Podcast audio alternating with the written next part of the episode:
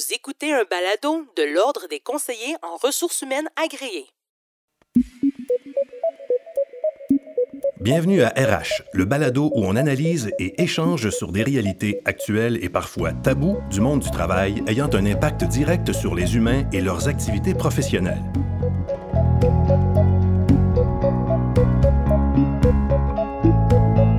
Le thème de cet épisode, la continuité du télétravail.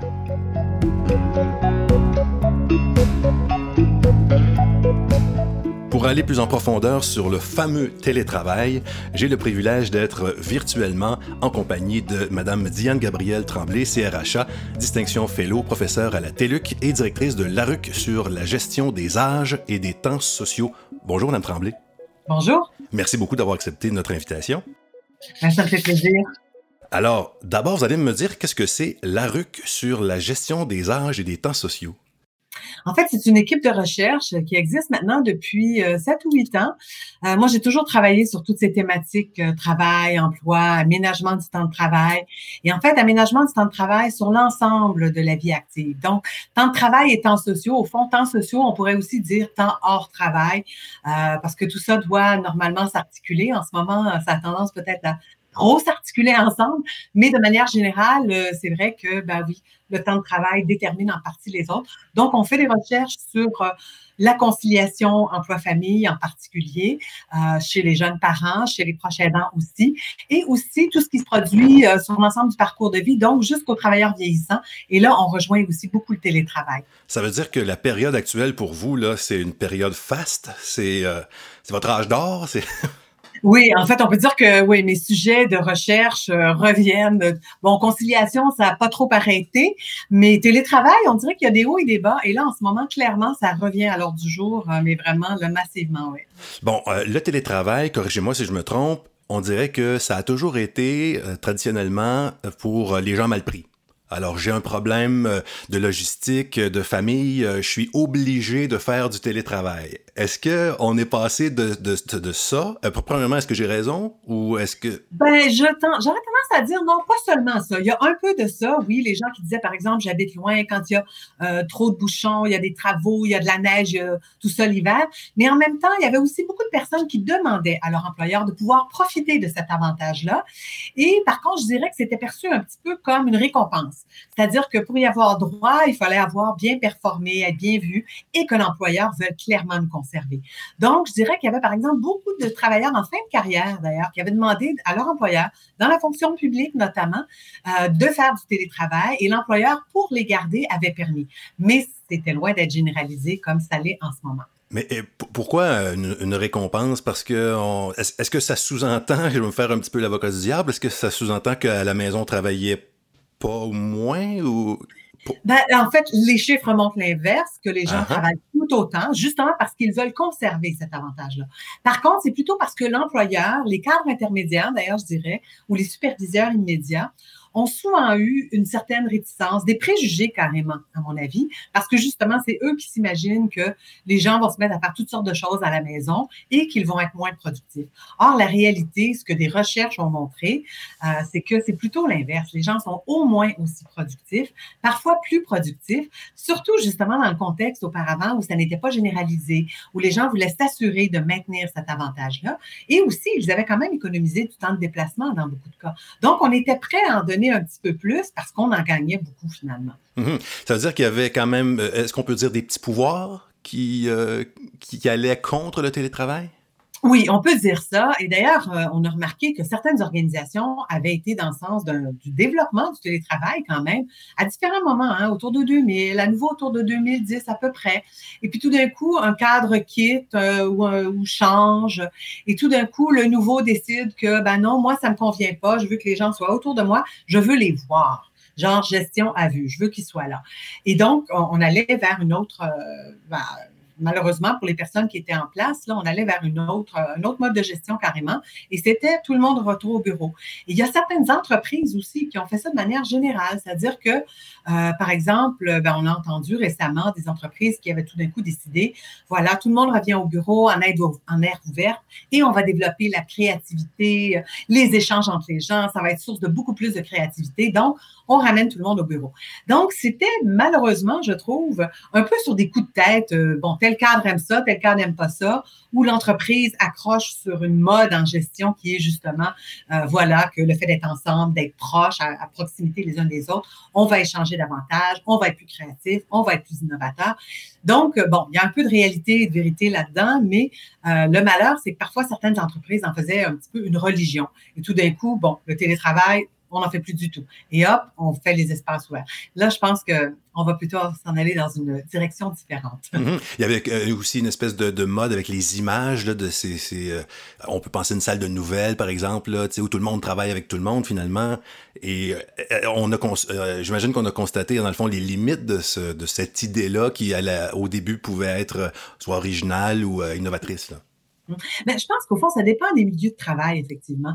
Euh, bon, en même temps, dans les salles de nouvelles, je sais que même là, je parle parfois à des gens dans les médias, puis on me dit quand même, euh, on s'ennuie justement du travail collaboratif. Par contre, pour développer un dossier, parfois de travailler chez soi, puis vraiment faire la recherche. Donc, tout dépend. Des gens qui travaillent euh, pendant une semaine sur un dossier pour une revue vont aimer ça. Euh, les gens qui sont dans le multimédia, jeux vidéo, sont habitués aux espaces ouverts, mais il y a une combinaison, justement. Alors, ils aiment bien être ensemble pour discuter, échanger, chercher des nouvelles idées chercher des trucs pour améliorer leurs jeux vidéo, des choses comme ça. Par contre, lorsqu'on va travailler sur un projet de plus long terme, euh, développer une nouvelle idée, un scénario, ben là, peut-être que quelques jours à domicile, c'est plus intéressant. Donc, moi, je considère que c'est vraiment en fonction aussi des tâches, finalement, que c'est peut-être plus intéressant. Est-ce que les entreprises euh, vont jusqu'à... Est-ce qu'elles sont rendues, là, au moment où on se parle, à aller jusqu'à... Euh, offrir euh, de l'équipement pour l'employé qui est chez lui, l'installer comme il faut? Je sais pas ce que vous... Oui, ben, je dirais que, bon, un des obstacles à la mise en place du télétravail, c'est qu'apparemment, il y avait des personnes qui n'avaient pas d'équipement chez elles ou qui n'avaient pas de portable. Et de fait, au moment de la pandémie, lorsque le gouvernement du Québec a voulu mettre beaucoup de personnes en télétravail, ils ont acheté l'équipement. Euh, par le passé, les entreprises en technologie de l'information euh, avaient eu tendance à, bien équiper en fait leurs salariés parce qu'elles développaient le télétravail de manière vraiment généralisée. Il y avait des politiques formelles. Très souvent, il n'y avait plus d'espace ou de bureau réservé à la personne euh, dans disons, dans l'entreprise ou dans l'établissement, disons, dans une ville donnée. Donc, l'idée, c'était que euh, la personne allait être à domicile l'essentiel du temps. Et dans ce cas-là, euh, les entreprises fournissaient non seulement un ordinateur euh, portable ou autre, mais elles fournissaient également un mobilier ergonomique, chaises ergonomiques, tout ça parce qu'elles se disaient, ben, on veut quand même que notre personnel soit confortable. Alors que les personnes qui avaient obtenu, disons, cette possibilité comme un petit avantage, ben, l'employeur n'offrait pas grand-chose pour en fait, peut-être rien du tout. Euh, et les personnes ne posaient pas de questions non plus parce qu'elles se disaient, ben, si un avantage, je veux le garder, je peux m'organiser, j'ai une table, j'ai un ordinateur chez moi. Euh, donc, on, peut dire qu'il y avait des situations assez différentes par le passé. J'ai l'impression qu'on va peut-être mieux, euh, disons, peut-être plus systématiser les choses dans l'avenir. Mm-hmm. Est-ce que ça va devenir un critère de choix d'un emploi? C'était déjà un critère de choix d'un emploi. Déjà, oui. Étonnamment, euh, oui, notamment j'évoquais les travailleurs vieillissants, plus âgés, qui pour rester sur le marché du travail, des fois disaient, ben moi, euh, bon, j'habite en banlieue, vraiment les bouchons, là, j'en peux plus. Et donc, euh, les personnes disaient, ben moi, j'aimerais bien, je pense à ma retraite, mais là, l'employeur qui dit, ben je veux absolument te garder. On était en pénurie de main-d'œuvre, hein, il n'y a pas si longtemps. Et donc, en fait, c'était une très bonne manière, en fait, de conserver des gens à l'emploi. Et c'était un facteur d'attraction aussi pour les jeunes, les jeunes parents qui y voyaient quand même un avantage aussi. Donc, c'est quelque quelque chose qui était parfois utilisé comme facteur d'attraction. Madame Tremblay, je vous écoute et j'ai l'impression que le télétravail existait plus qu'on le croit dans le grand public. Est-ce que je me trompe? C'est vrai qu'il existait quand même euh, dans beaucoup d'organisations. Simplement, c'était plutôt informel. Beaucoup d'entreprises ne voulaient pas, euh, disons, l'annoncer formellement, entre autres pour ne pas créer d'autres demandes, euh, parce qu'elles disaient, on sait qu'il y a des superviseurs qui sont pas favorables, donc elles ne voulaient pas vraiment susciter une demande.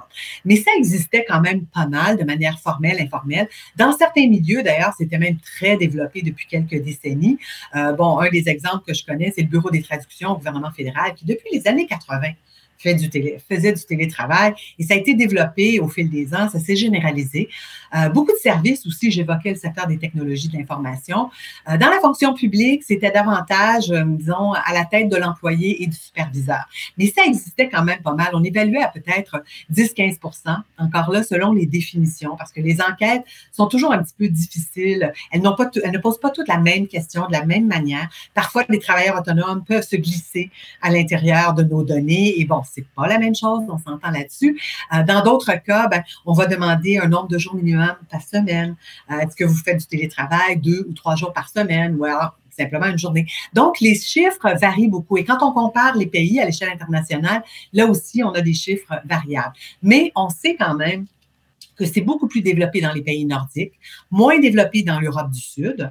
Et le Québec et le Canada, on est un petit peu entre les deux. Le monde anglo-saxon, c'est assez développé, euh, un peu comme les pays nordiques, peut-être un tout petit peu moins.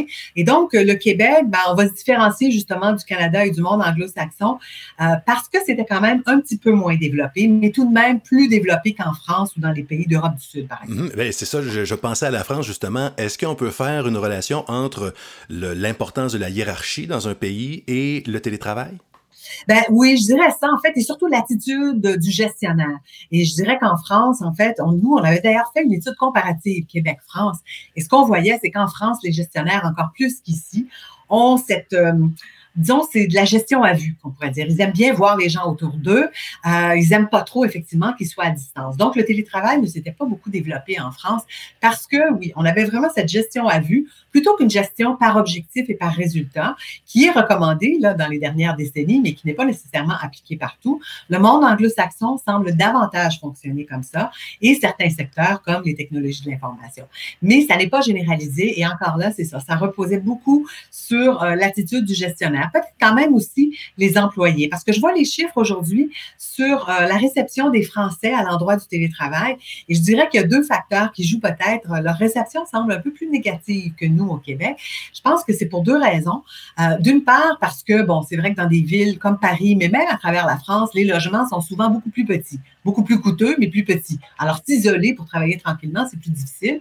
Et d'autre part, je pense que oui, les Français, euh, le café, le repas avec les collègues le midi, le petit café du matin, la pause café, ils sont encore quand même très attachés à ça. Et je dirais quand même qu'au Québec aussi, ce que les gens trouvent difficile, c'est quand même ça. Mais on est quand même plus favorable un peu au Québec.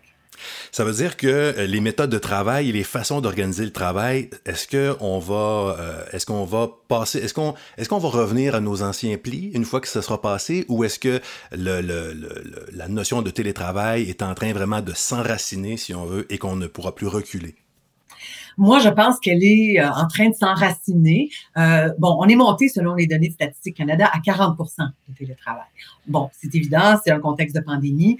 Euh, c'est la suggestion première de la part des commissions de santé et sécurité au travail dans toutes les provinces canadiennes. Le télétravail, dans la mesure où on n'a pas ni de vaccins ni de médicaments, et puis qu'il y a des problèmes dans les hôpitaux à plusieurs endroits. En tout cas, c'est juste et on veut s'assurer d'avoir suffisamment de place si jamais ça dégénère. Donc, la recommandation première, c'est clairement le télétravail.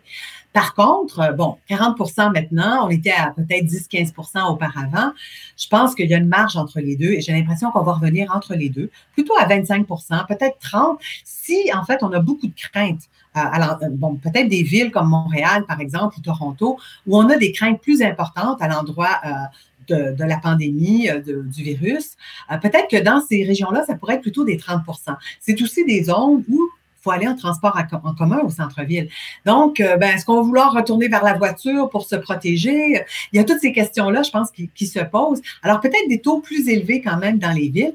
Et je dirais aussi que, ben, on a fait la preuve. Les résistances des, cadres intermédiaires ou des superviseurs qui disaient, ben non, moi, je veux pas que mon monde soit ailleurs. Ou alors qui disaient carrément, parce que j'ai entendu ça, euh, des cadres qui disaient à leurs salariés, non, non, avec ton poste, ça n'est carrément pas possible.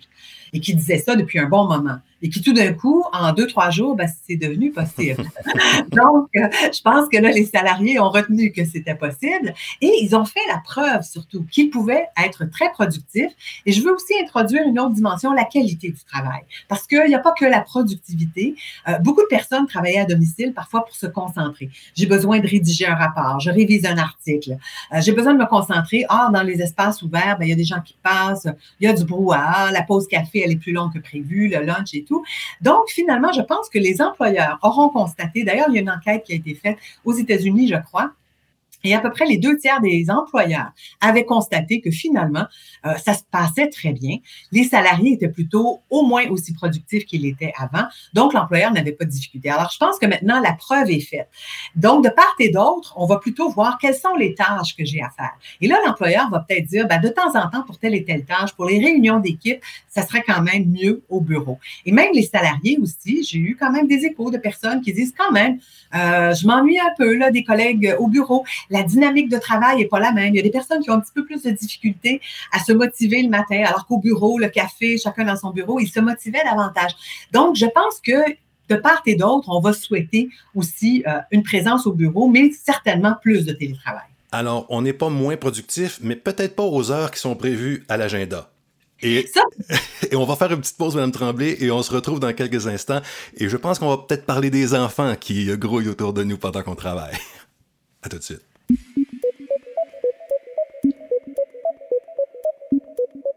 Dans le but d'aider employeurs et employés à gérer la situation inédite engendrée par la COVID-19, l'Ordre des conseillers en ressources humaines agréés présente un guide fournissant les conseils et des informations susceptibles de limiter les risques de perturbation, ainsi que des renseignements essentiels pour assurer le cours des opérations. L'Ordre entretiendra des points d'information réguliers avec ses professionnels agréés afin de les tenir informés de l'évolution de la situation et les aider à exercer leurs responsabilités en tant que CRHA et CRIA. Ce guide est évolutif. Les données de ce document seront donc mises à jour de façon continue en fonction de l'évolution de la situation. J'ai toujours le plaisir d'être en compagnie de Diane Gabrielle Tremblay, CRHA, distinction fellow, professeure à la TELUC et directrice de l'ARUC sur la gestion des âges et des temps sociaux.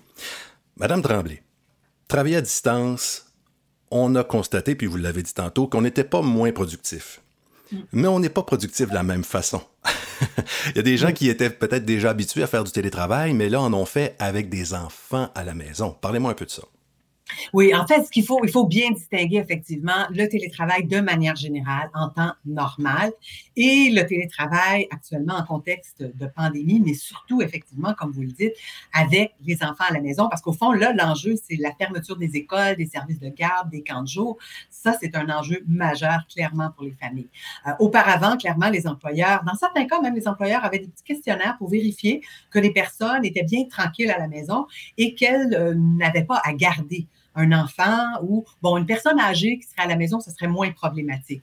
Euh, mais par contre, beaucoup d'employeurs voulaient s'assurer que les personnes n'imaginaient pas que le télétravail était bon pour concilier travail et famille en ayant les enfants à la maison. Parce que quand on dit que le télétravail, c'est bien pour concilier, c'est plutôt parce que ça évite les déplacements et donc on gagne 10, 12, 15 heures peut-être par semaine. Et c'est dans ce sens-là que c'est intéressant pour la conciliation, au fond, de l'ensemble de ces activités professionnelles et familiales ou personnelles. Mais l'idée d'avoir les enfants à la maison, clairement, en ce moment, c'est un défi majeur pour beaucoup de familles. Et on le voit d'ailleurs en, particulier en ce moment, beaucoup de femmes ont vraiment euh, des difficultés importantes là, de ce point de vue-là.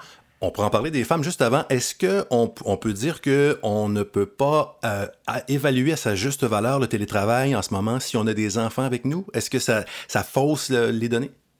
C'est-à-dire que je pense que euh, ça permet de faire la preuve que c'est possible.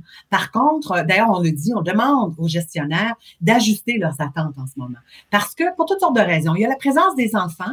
Il y a certaines personnes qui peuvent être plus stressées parce qu'elles ont une personne âgée dans un centre euh, CHSLD, par exemple. il y en a qui sont plus stressés par simplement la pandémie, le virus. Ils ont des craintes, ils ont de l'anxiété. Donc, je pense qu'en ce moment, une recommandation claire, c'est pour les employeurs de prendre en compte le contexte particulier des personnes. Euh, de manière générale, en ressources humaines, on se dit, ben, il ne faut pas aller trop dans la vie privée des personnes, sauf si elles ont envie de l'évoquer. Par contre, dans le contexte actuel, ben, justement, il faut que les gestionnaires laissent cet espace, laissent s'exprimer les personnes. Ou alors, euh, ben, on n'a pas les personnes, on ne les voit pas autour de soi, euh, mais si on fait une réunion à un moment donné en, visio et qu'on les voit, puis on se dit, hum, il n'a pas la même tête que d'habitude, ou elle n'a pas la même tête que d'habitude, ben, être attentif à ça, peut-être pas en public pendant la réunion, mais par la suite, relancer un courriel pour s'assurer. Donc, on je pense que c'est très important que les gestionnaires et les collègues de travail aussi soient attentifs au fait que tout le monde n'a pas la même disponibilité en ce moment, clairement. Mhm. Je sais que la question des femmes en télétravail, c'est important pour vous? Ben oui, en fait, c'est qu'on a observé une série de choses. Dans les recherches passées, par exemple, on avait observé qu'il y avait un peu plus de femmes euh, qui étaient mises en télétravail à plein temps. On pense au centre d'appel, il y a beaucoup de femmes, par exemple, euh, et des secrétaires, du secrétariat, des tâches d'entrée de données. Euh, il y avait davantage de femmes qui étaient disons, à qui on proposait fortement d'être à plein temps euh, en télétravail. Et ça, peut-être que c'est moins souhaitable euh, et moins souhaité. Certaines de ces femmes disaient qu'elles se sentaient plus isolées.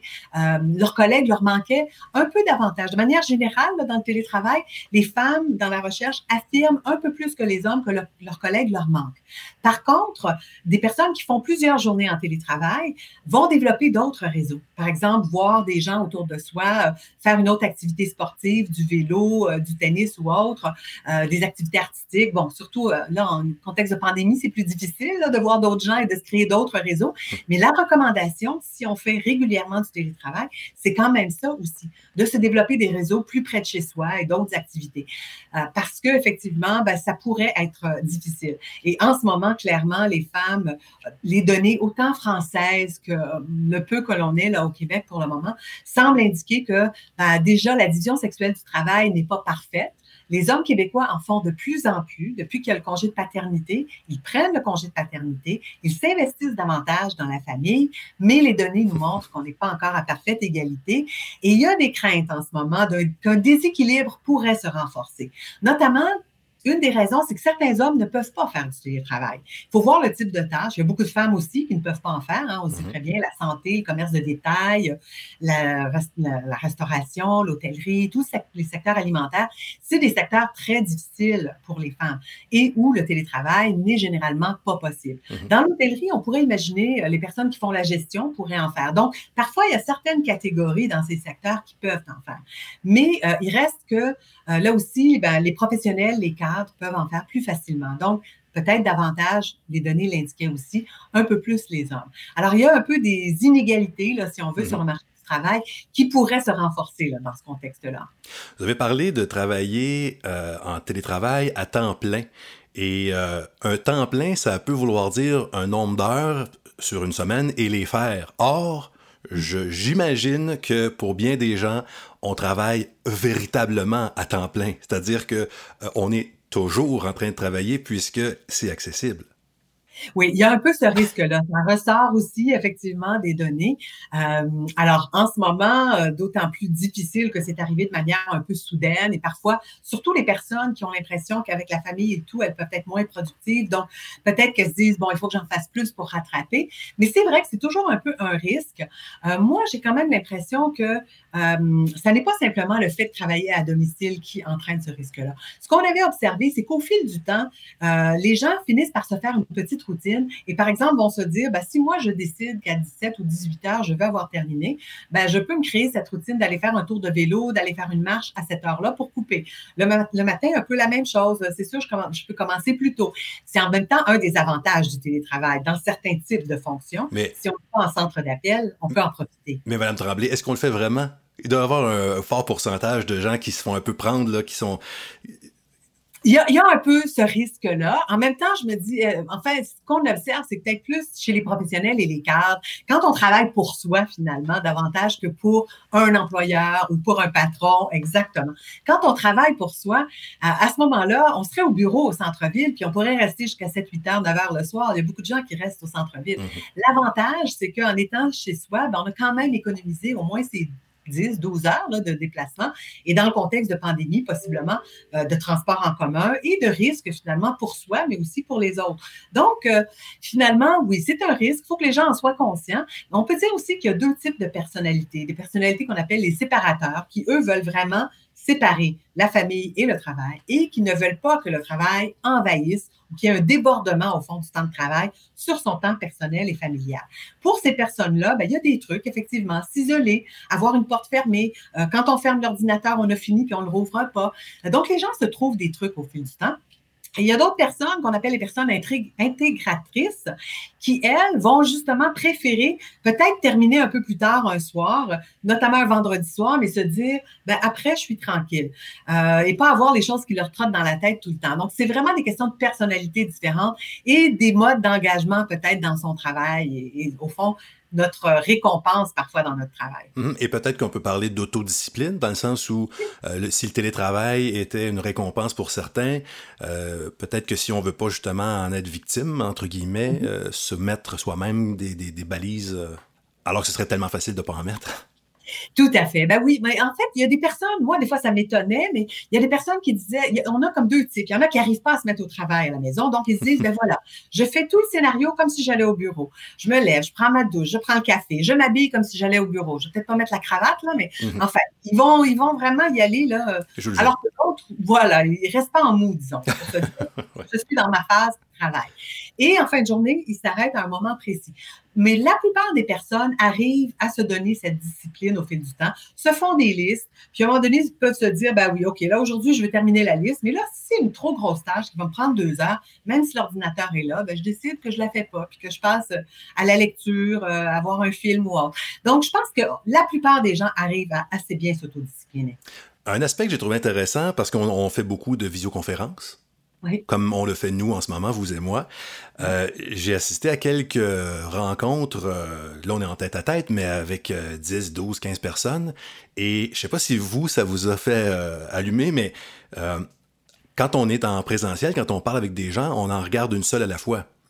Alors que là, en visioconférence, on, on peut voir les réactions de tout le monde en même temps dans l'écran.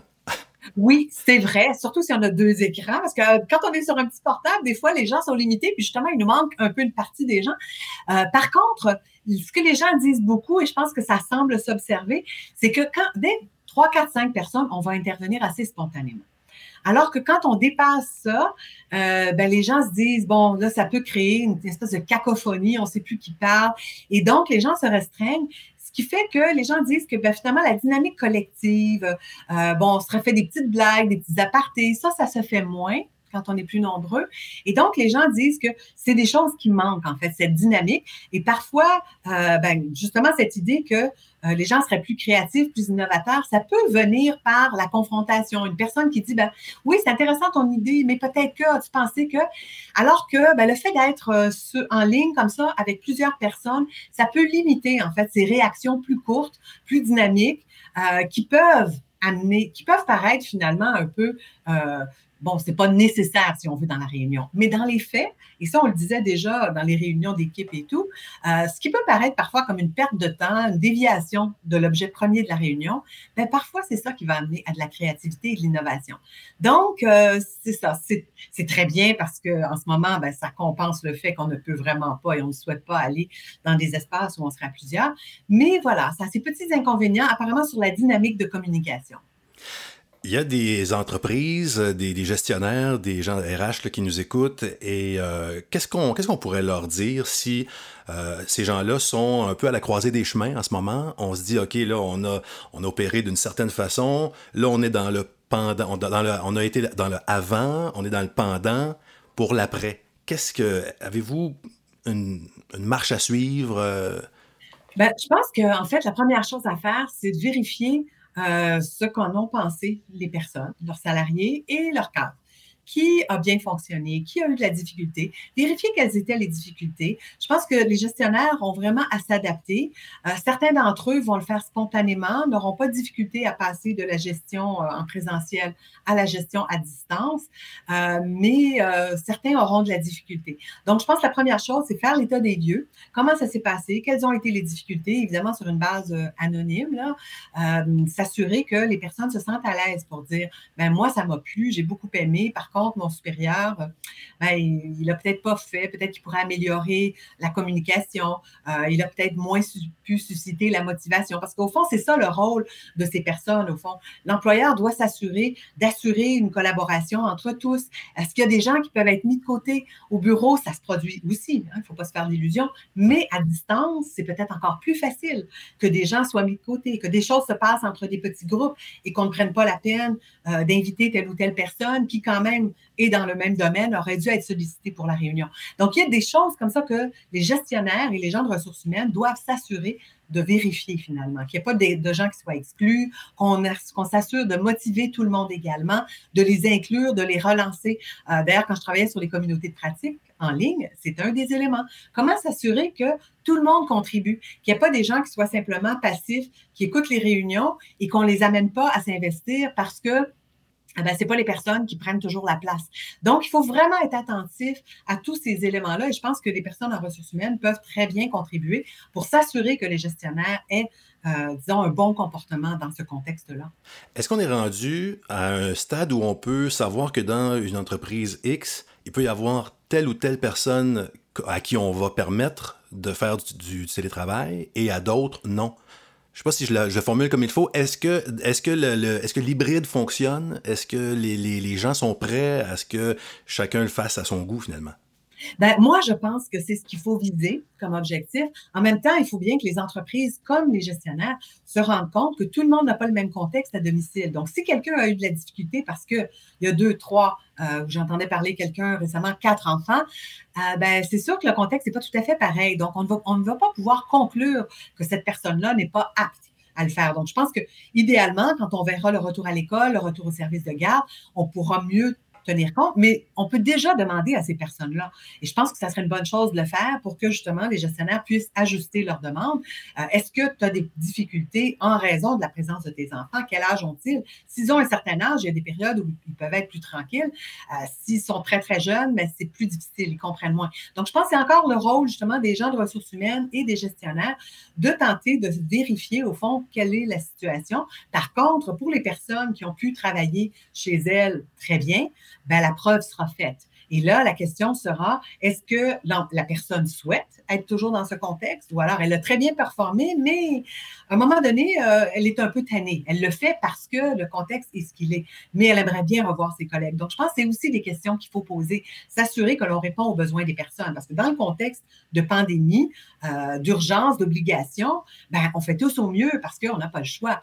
Mais il pourrait y avoir des personnes qui aimeraient faire différemment. Et donc, je pense que ça, c'est le rôle des personnes aux ressources humaines de s'informer des souhaits des personnes. Parce que très performante, même dans un contexte actuel, par exemple, sans enfants et tout, où on arrive à maintenir sa motivation, peut-être qu'avec le temps, quand même, après 3, 4, 6, 7, 8 mois, euh, les mêmes personnes vont dire, ben là, vraiment, je commence à un peu manquer de motivation, j'aimerais bien voir les collègues. Et donc, on irait plus vers ces formules hybrides. Personnellement, je pense qu'on va aller plus vers ces formules hybrides ou même, même à moyen terme, court moyen terme, il y a des gens qui pourront retourner au bureau, mais moins de personnes euh, parce qu'on voudra avoir moins de personnes dans les bureaux, parce que prendre l'ascenseur, c'est deux. Euh, je suis passée, moi, j'ai vu bon, deux personnes dans l'ascenseur, on était sept, huit parfois. Donc, il y a tout ça, là, et tout le monde arrive en même temps. Il va falloir, je pense, travailler sur le télétravail, bien sûr, ce dont on parle, mais aussi euh, les aménagements d'horaires, modifier les horaires pour autant les transports en commun que pour dans les lieux de travail même. Euh, il y a des gens qui peuvent être intéressés à faire des horaires différents. Donc, je pense que la question, c'est quels sont les besoins des salariés ou les souhaits des salariés? Quels sont les besoins et les souhaits des entreprises? Comment peut-on arrimer ça au mieux? Et là-dedans, il y a certainement beaucoup de solutions très créatives qu'on pourra trouver. On n'y avait pas pensé, on n'avait pas testé parce que, bon, quand les choses vont, ben voilà, on continue comme ça. Mm-hmm. C'est un peu ce qui se passait dans beaucoup d'organisations. Là, le contexte de crise a permis de tester des choses. Ben, allons plus loin et vérifions euh, ce qu'aiment les gens pour les motiver peut-être davantage, euh, même certaines personnes qui étaient peut-être de moins en moins motivées dans leur travail, qui se sont peut-être découvert euh, des capacités nouvelles, des capacités d'innovation, des idées nouvelles. Donc, je pense qu'il faut idéalement miser là-dessus. En conclusion, Madame Tremblay, euh, le télétravail, on parle de la continuité du télétravail en ce moment dans ce balado. Ce que je retiens de vos propos, c'est que le Québec va réussir. Je pense que oui. Je pense que vraiment, déjà, on avait une certaine expérience. Beaucoup de personnes étaient très volontaires. Certaines recherches disaient 90% des gens auraient souhaité faire du télétravail. Bien sûr, certains, ça n'est pas possible. Mais même en ce moment, on pose des questions et 70% des personnes se disaient satisfaites. Un autre 50% disait qu'elles voulaient continuer. Je pense que les chiffres sont là on peut très bien continuer en faisant attention, bien sûr, aux besoins des personnes et des entreprises et aux souhaits de chacun à moyen et à long terme. Madame Tremblay, merci beaucoup d'avoir pris un peu de temps avec nous. Je, sens que vous allez être occupé durant les prochaines semaines, prochains mois pour... Qu'est-ce que vous allez faire? Vous allez analyser tout ce qui se sera vécu? Oui, en fait, on a déjà un projet de recherche qui est en cours pour voir comment différents milieux de travail se sont adaptés justement au contexte de télétravail. Donc, euh, comment, était, comment ces personnes ont fait dans leur environnement? Est-ce qu'elles ont pu s'organiser? Combien de personnes avaient des contraintes comme la famille ou autre? Euh, combien de personnes souhaiteraient continuer, ne pas continuer? Donc, on va tenter de regarder ça effectivement dans les prochains mois. Et comme je m'intéresse aussi aux espaces de co-travail, co-working, euh, ben, ces formules-là aussi commencent à interroger parce qu'il y a des gens qui disent, des entreprises qui disent on n'amènera sans doute pas tout le monde au centre-ville très rapidement ou dans toutes sortes d'entreprises, euh, même à l'extérieur où il n'y a pas assez de place. Donc, peut-être qu'on va regarder pour des espaces intermédiaires pour les personnes qui ne sont pas motivées en travaillant en domicile. Il y en a, c'est un petit pourcentage peut-être, mais quand même, il faut peut-être trouver des solutions. Donc, je pense qu'on va probablement être très créatifs dans les prochains mois. Merci beaucoup. Ça m'a fait plaisir. Je m'appelle André Champagne j'ai eu l'immense plaisir de parler avec Diane Gabrielle Tremblay, CRHA, distinction fellow, professeure à la TELUC et directrice de la RUC sur la, gestion des âges et des temps sociaux. Si, comme moi, vous avez apprécié les minutes qui viennent de se dérouler, eh ben, vous pouvez le partager, ce balado, sur vos réseaux sociaux et même vous abonner à RH Le Balado sur vos plateformes d'écoute préférées pour découvrir les prochains épisodes. Merci, à bientôt.